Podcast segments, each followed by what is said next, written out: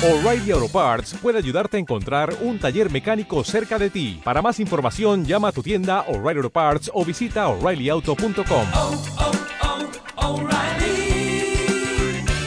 oh, Parts.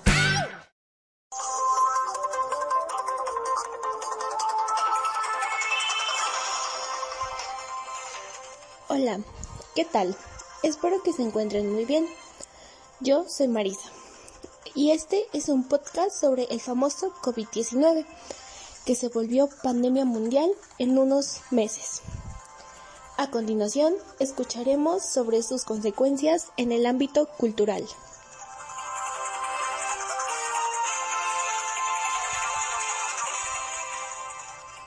Para empezar, el COVID-19 es una enfermedad de la familia coronavirus que afecta a las vías respiratorias.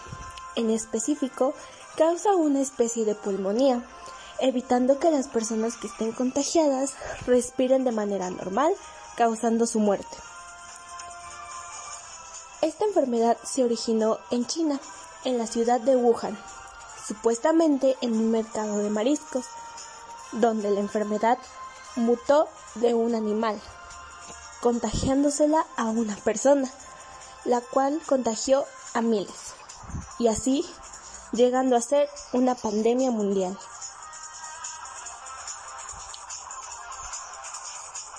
Por algunos medios se ha corrido el rumor de que la enfermedad no mutó de un animal, sino que fue creada en uno de los laboratorios más importantes que se encuentra en China.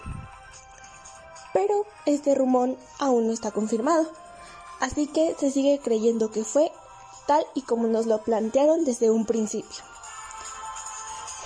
Esta enfermedad ataca principalmente a nuestras personas mayores o que padecen alguna enfermedad como la diabetes. Aunque también hay casos de personas jóvenes y sanas que lamentablemente han fallecido.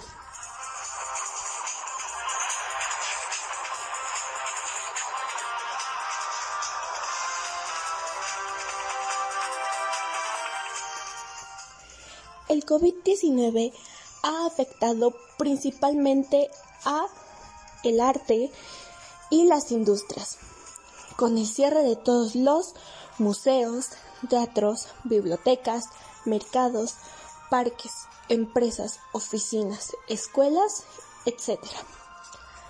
La economía del país ha caído de una manera impresionante, pues estos espacios culturales atraen a los turistas, quienes aportan a la economía de nuestro estado.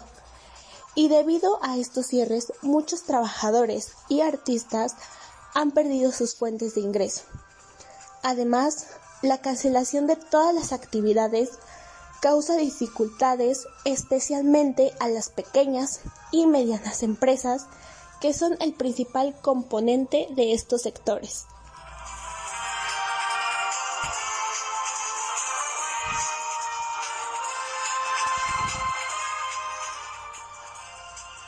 Los gobernantes de todo el mundo buscan soluciones para proporcionar la información pública, pues tratan de que su gente no entre en pánico.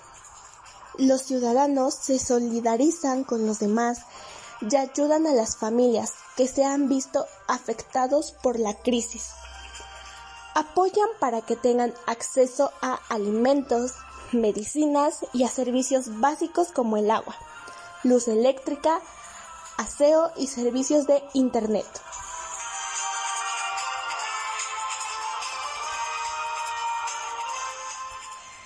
La pandemia también ha afectado las actividades religiosas, suspendiendo la Semana Santa y otras actividades tradicionales, grandes y pequeñas.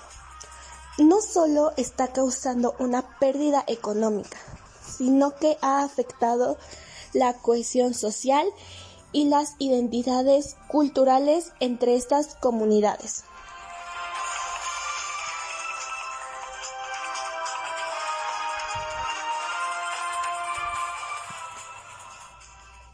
Para finalizar, una recomendación que yo les daría a todas las personas que están escuchando mi podcast sería que respeten las medidas de higiene que nos han brindado el gobierno, que son lavarnos las manos, evitar salir de casa, usar cubrebocas, solo salir por lo indispensable, desinfectar todos los artículos que adquiramos en un lugar externo a casa.